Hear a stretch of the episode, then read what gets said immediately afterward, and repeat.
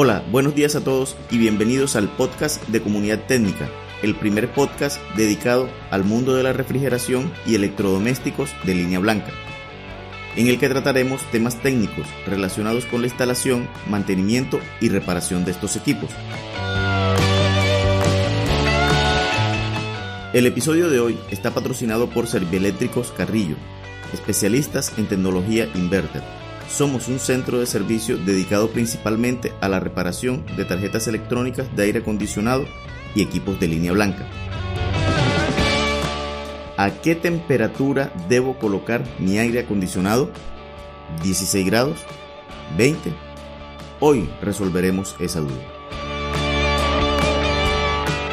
Recuerda que puedes dejar tus preguntas y comentarios en comunidadtecnica.com barra comentarios o por mensaje de voz en nuestra página principal y las estaremos respondiendo en alguno de los episodios del podcast.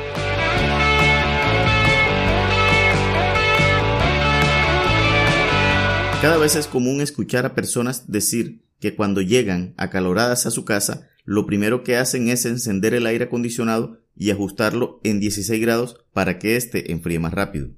Pero lo cierto es que esa práctica no tiene ningún efecto sobre la velocidad de enfriamiento del equipo. Hablemos de un aire acondicionado inverter y cómo es su comportamiento desde su encendido. Tan pronto el equipo recibe la orden emitida por el control remoto, inicia el proceso de autodiagnóstico de las unidades interna y externa. Esto con el propósito de saber si hay alguna falla que deba ser mostrada mediante un código de error. Superado este proceso, se enciende la unidad interna. El ventilador o blower se encenderá a la velocidad indicada con el control remoto, ya sea en modo automático o un nivel específico. Si todo va bien, a los pocos minutos se encienden el compresor y el ventilador de la unidad exterior o condensadora. En ese momento, el compresor acelerará hasta su máxima velocidad con el propósito de alcanzar la temperatura solicitada mediante el control remoto. Este proceso siempre será igual independientemente de la temperatura solicitada con el control remoto.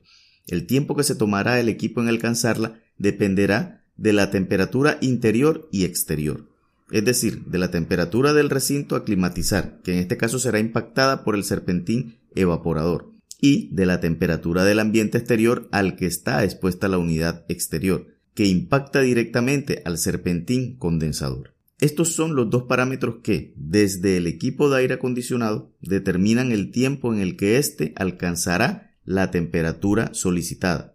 Claro está, hay otros factores que también afectan este tiempo, pero son externos al equipo. Ejemplo de ellos son el volumen de aire dentro del recinto, los puntos calientes dentro de él, etcétera, etcétera. Si estos se mantienen para cada escenario, solo dependerían de las dos temperaturas indicadas anteriormente. Ahora bien, sabiendo que 22 grados centígrados ya es una temperatura común y normal de climatización, es decir, confortable para muchos, el equipo, en su curva de enfriamiento, llegará a este punto en el mismo tiempo, independientemente del valor seteado con el control remoto, siempre que sea menor a los 22 grados centígrados. En síntesis, si todas las variables de temperatura y las variables adicionales que son externas al equipo se mantienen siempre que la persona que llega a su casa al aire acondicionado le tomará, por ejemplo, 20 minutos en alcanzar los 22 grados centígrados, sea esta o no la temperatura ajustada con el control remoto. Es decir, si tú el equipo lo gradúas en 16 grados centígrados, al equipo le tomará los mismos 20 minutos en pasar por el punto de los 22 grados centígrados que luego tendrá que alcanzar los 16 grados centígrados que le han ajustado con el control remoto.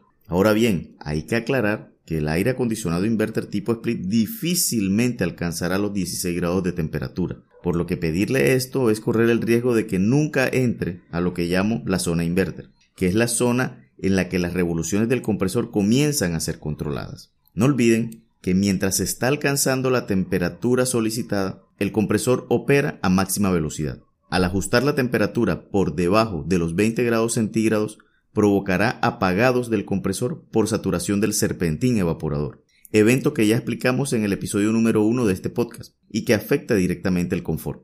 Pues esto es casi lo mismo que tener el equipo apagado por lo menos 5 minutos, y en momentos de intenso calor esos 5 minutos o más son valiosos. Así que lo ideal sería ajustar el aire acondicionado inverter entre los 20 y 25 grados centígrados, que es una ventana de temperatura que permite un continuo funcionamiento del compresor y permitirá que éste alcance niveles bajos de velocidad de rotación.